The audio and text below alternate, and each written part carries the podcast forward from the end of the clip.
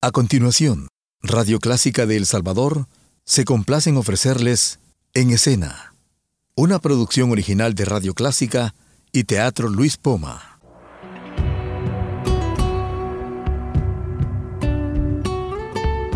Siempre con usted, Radio Clásica 103.3.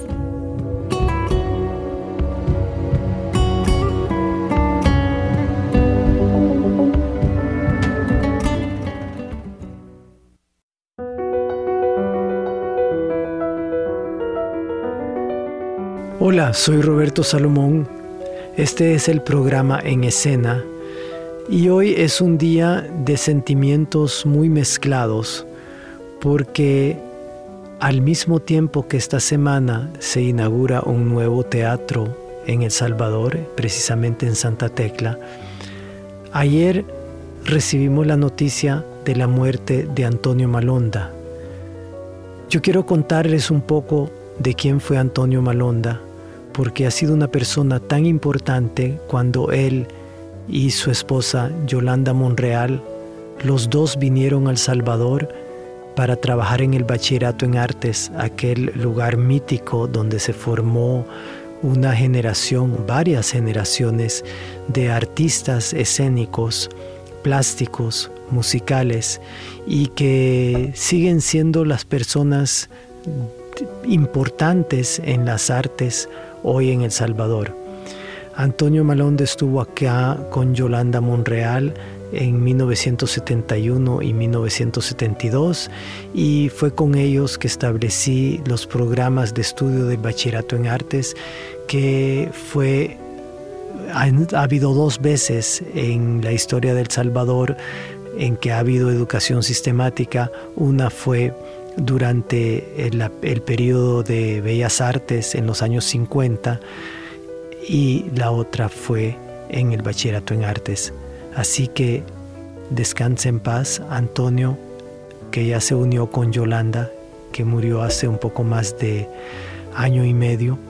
Y quisiera leer un poco de la Oda a la Inmortalidad de William Wordsworth, escrita en 1807.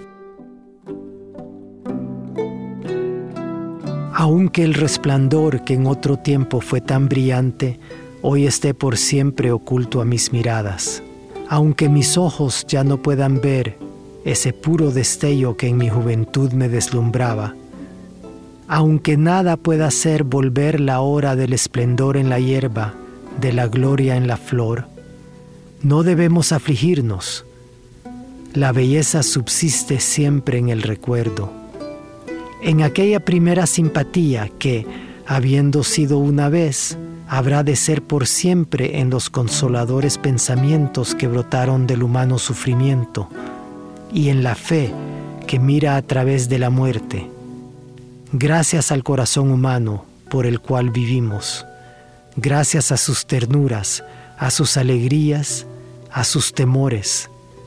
La flor más humilde al florecer puede inspirarme ideas que a menudo se muestran demasiado profundas para las lágrimas. William Wordsworth, 1807. Oda a la inmortalidad.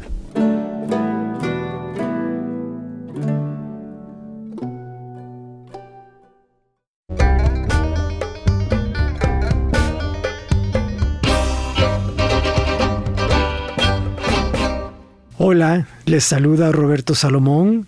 Este es el programa En Escena, Hablemos de Teatro. Bienvenidos.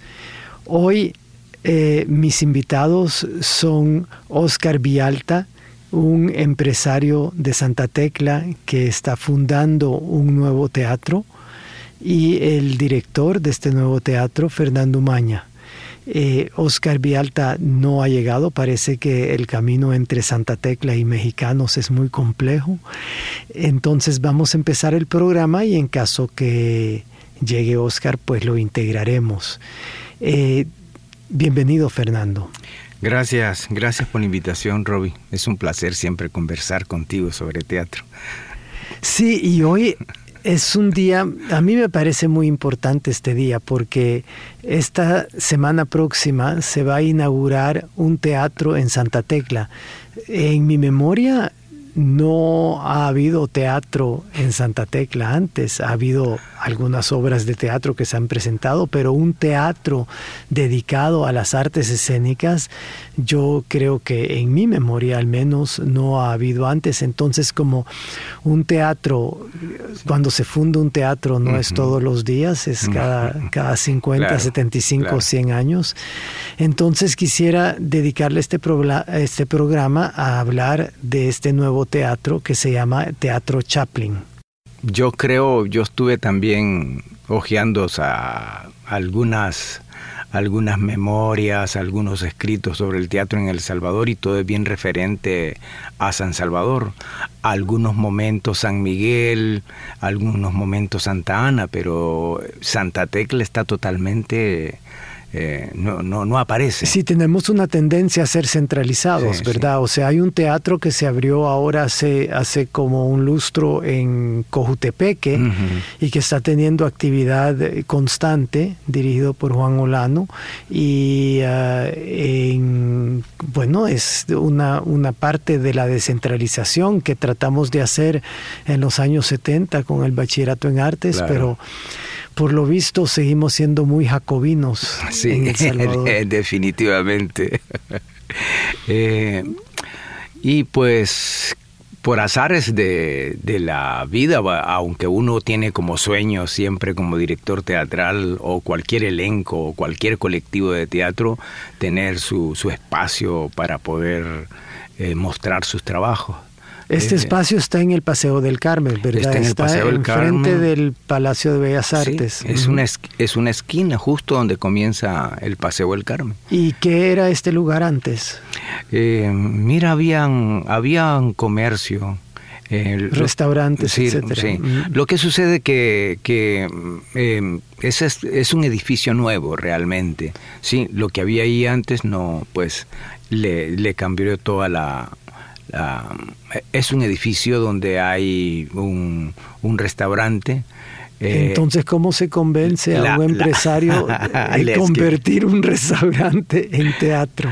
Aunque realmente, mm, eh, Oscar realmente eh, fue también por el azar de... surgió durante la pandemia el restaurante, pues porque de alguna manera el negocio que había ahí, pues quebró, ¿no? Entonces él tuvo que asumir lo, eh, digamos, lo que estaba allí, ¿no? Entonces a, partir de eso es que empieza como la, la iniciativa, mm, como él dice, no, no, mira, yo no quiero que me, que me confundan como, como, un, como un empresario cervecero o, o, restaurantero, ¿no? Entonces eso me lo dijo desde un principio y andaba buscando algunas alternativas a nivel cultural de lo que podía, de lo que podía hacer allí, ¿no? Entonces, sí, porque hay un mal endémico en El Salvador, es que todo espacio que empieza como espacio cultural termina como espacio de comida o como espacio administrativo. Así es. Así es. Y esto es todo, todo, todo lo contrario. Pues eh, tenía esa esquina que me dijo, mira, yo perfectamente la puedo alquilar en dos mil dólares. Me dice, yo me quito el, no, pues no me crea mayor problema, pues, ¿verdad? Pero es, una... Oscar eh, eh, eh, es muy sensible al teatro y hay muchas razones que uno a veces como director no se da cuenta cuando hace sus temporadas. Uno está con los actores en el camerino. Generalmente no está como recibiendo al público, pues entonces no te das cuenta quién llega, ¿no? A menos que llegue un amigo y, y y, lo esperas. Pues yo tengo otro concepto de cómo manejar un teatro. Yo sí estoy con el público. No, no, no, pero eh, generalmente, o sea, no, no, no administro la, un teatro. Pues yo te digo, como los montajes que yo he hecho con, con el grupo de teatro, pues nosotros estamos más, no nos preocupamos por la sala, por el edificio, nosotros llegamos a presentar nuestro trabajo artístico, pues. Pero resulta que ah, cuando nos encontramos y empezamos a platicar, eh, me empieza a hablar de, de Júpiter, me empieza a hablar de los hombres del chamelecón y de hablarme de escenas eh, que yo ni siquiera me acordaba. Entonces, me, ¿cómo se acuerda el que hacía Goyo? Me dice, ¿te acordás? Sí, Saúl Amaya decía, el pequeñín que, que hacía de Tacho, me decía, ah, Fidel Cortés. ¿Están aquí? Sí, le digo o yo. O sea, que le impresionó el teatro que había visto. Ah, correcto, ¿me entiendes? No Pero esa es la mejor manera de interesar a la gente, ¿verdad? Que vean teatro y luego quieren de alguna manera ser partícipes de la creación artística. Así es, entonces eh, no solo eso, me, me, empezó a hablar de que que había sido un, un, un, fan de Sol del Río y donde iba Sol del Río, pues, pues él, él el Sol del Río, para los que no lo conocieran, es el grupo de teatro eh, icónico de los años 70, de la, de la preguerra y de la posguerra, inmediatamente con quien yo tuve el gusto de trabajar en Sueño de Noche de Verano. Y, y Tierra de cenizas y esperanza. Claro. Entonces él me dice, yo vi Tierra de cenizas y esperanza. Me dice, yo vi, este, eh, ¿cómo se llama? San Salvador después del eclipse. Entonces vio una buena cantidad de obra y me y fui a los festivales.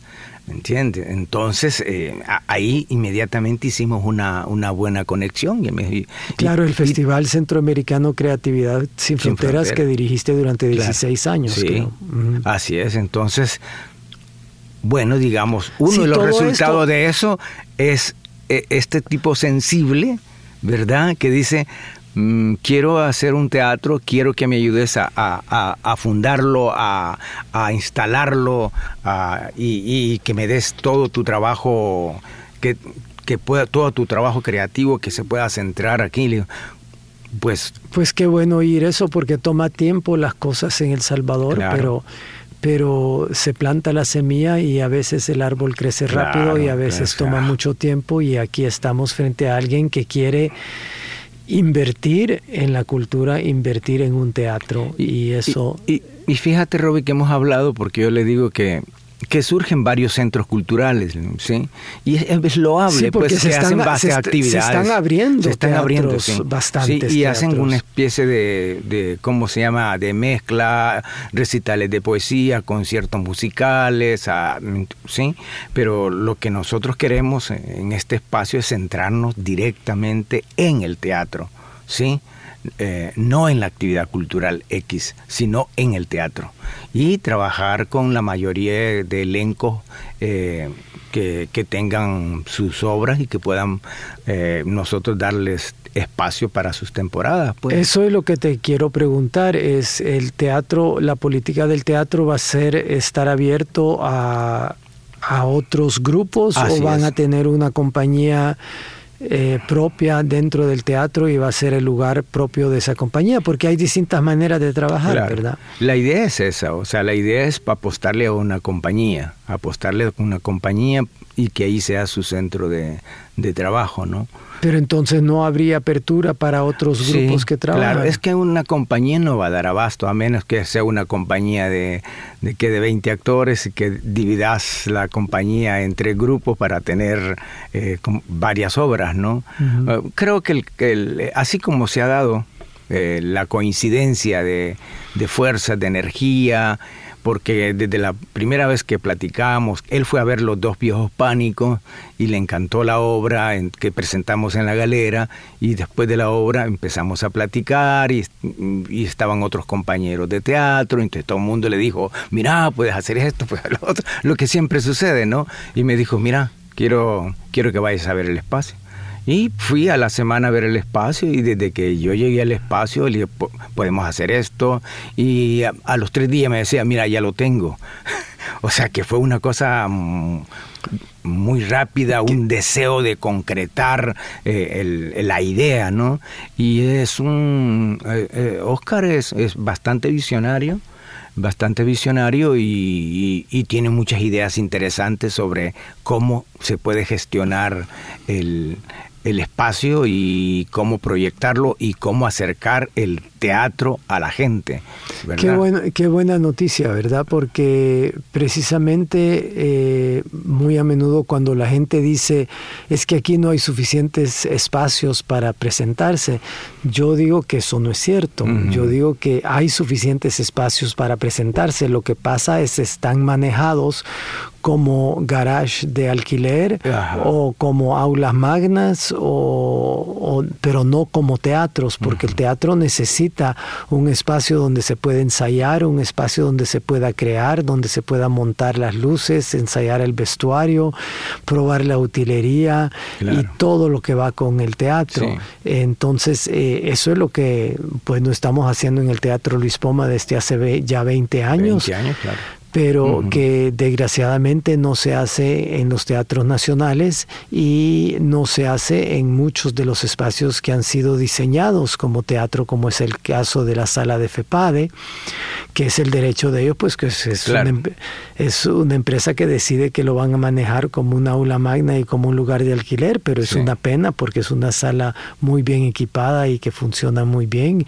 Y otros espacios, y a la vez tenemos en San Salvador espacios que abren en lugares que parecen al principio inhóspitos, como es el caso de la galera, y que poco a poco, con el amor y el tesón de sus directores y de sus animadores, o como la nave Metro que ha abierto ahora recién y que, bueno, la galera lo maneja René Lobo y eh, la nave Metro lo maneja el Teatro del Azoro, la Asociación Azoro, eh, que son eh, expresiones muy fuertes de la necesidad.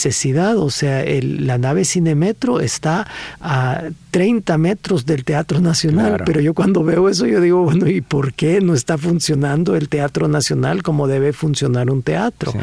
Y aquí tenemos la nave Cinemetro que con el esfuerzo enorme de todo el equipo que está alrededor de la Asociación El Azoro, están haciendo una sala en un lugar que si bien no es inhóspito porque es un espacio maravilloso, es un lugar que estaba en un estado insalubre tremendo y que poco a poco lo van recuperando. Entonces hay distintas maneras de funcionar en el teatro. Eso es muy bueno lo que está pasando ahora en el país en el sentido de que eh, los colectivos eh, lo, se conforman y, piensan en la necesidad de, un espacio para, para desarrollar sus creaciones, porque hace bueno, recordar los años 70, 80 con el... Ya somos viejitos. Sí, cuando íbamos nosotros a, a, cualquier lugar a presentarnos, pero nunca, nunca pensábamos en que era la necesidad de un espacio, porque el país no, no te daba las condiciones como, como para eso, ¿no? Claro, la sala del MUNA del, eh, del, del, Museo David J. Guzmán es, está también bien equipada bien para hacer equipado, es un excelente pequeño teatro, muy, muy bonito y está muy bien equipado, pero es una pena de que no haya una manera de cómo administrarlo para el teatro. Es el funcionamiento de las cosas, no es solamente la existencia de las cosas. Es el funcionamiento, es la idea. ¿Qué querés con ese espacio?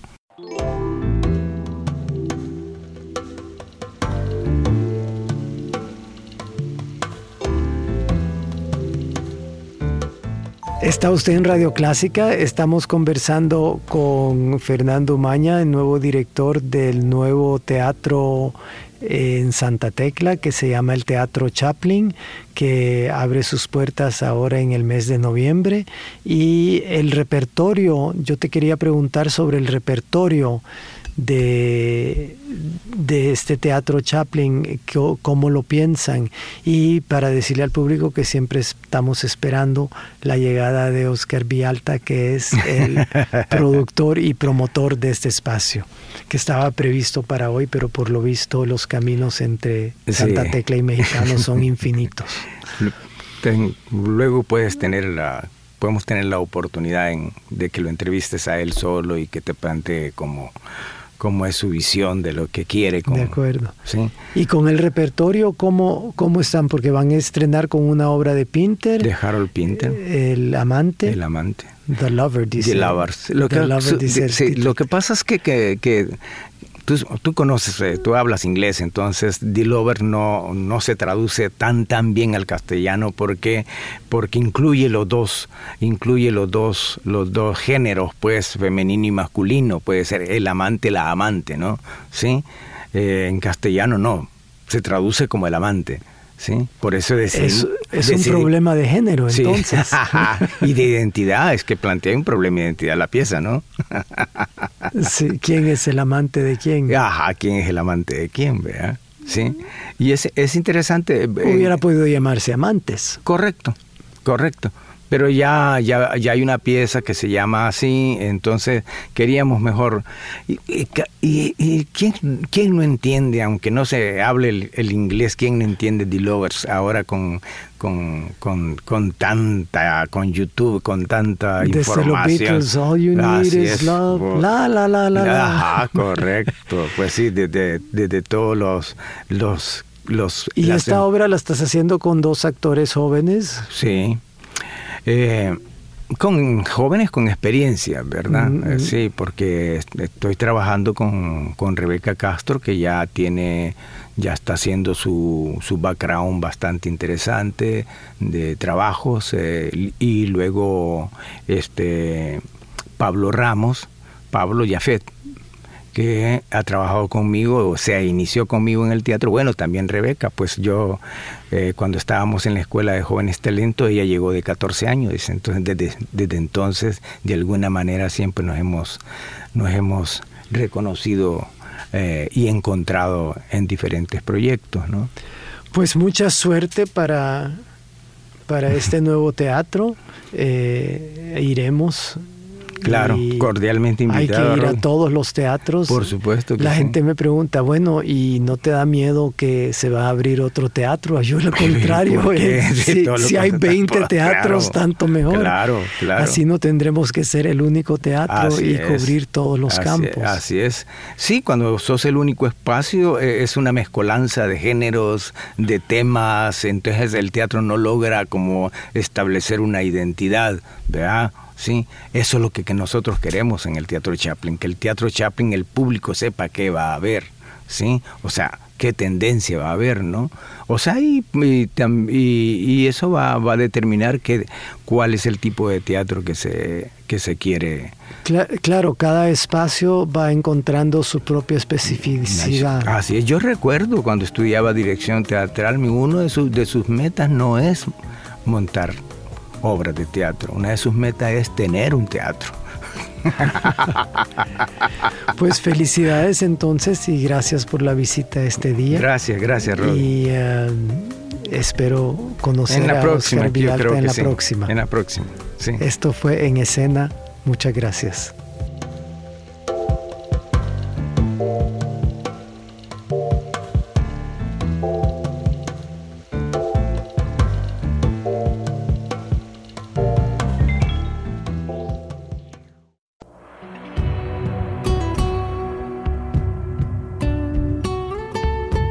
Siempre con usted, Radio Clásica 103.3.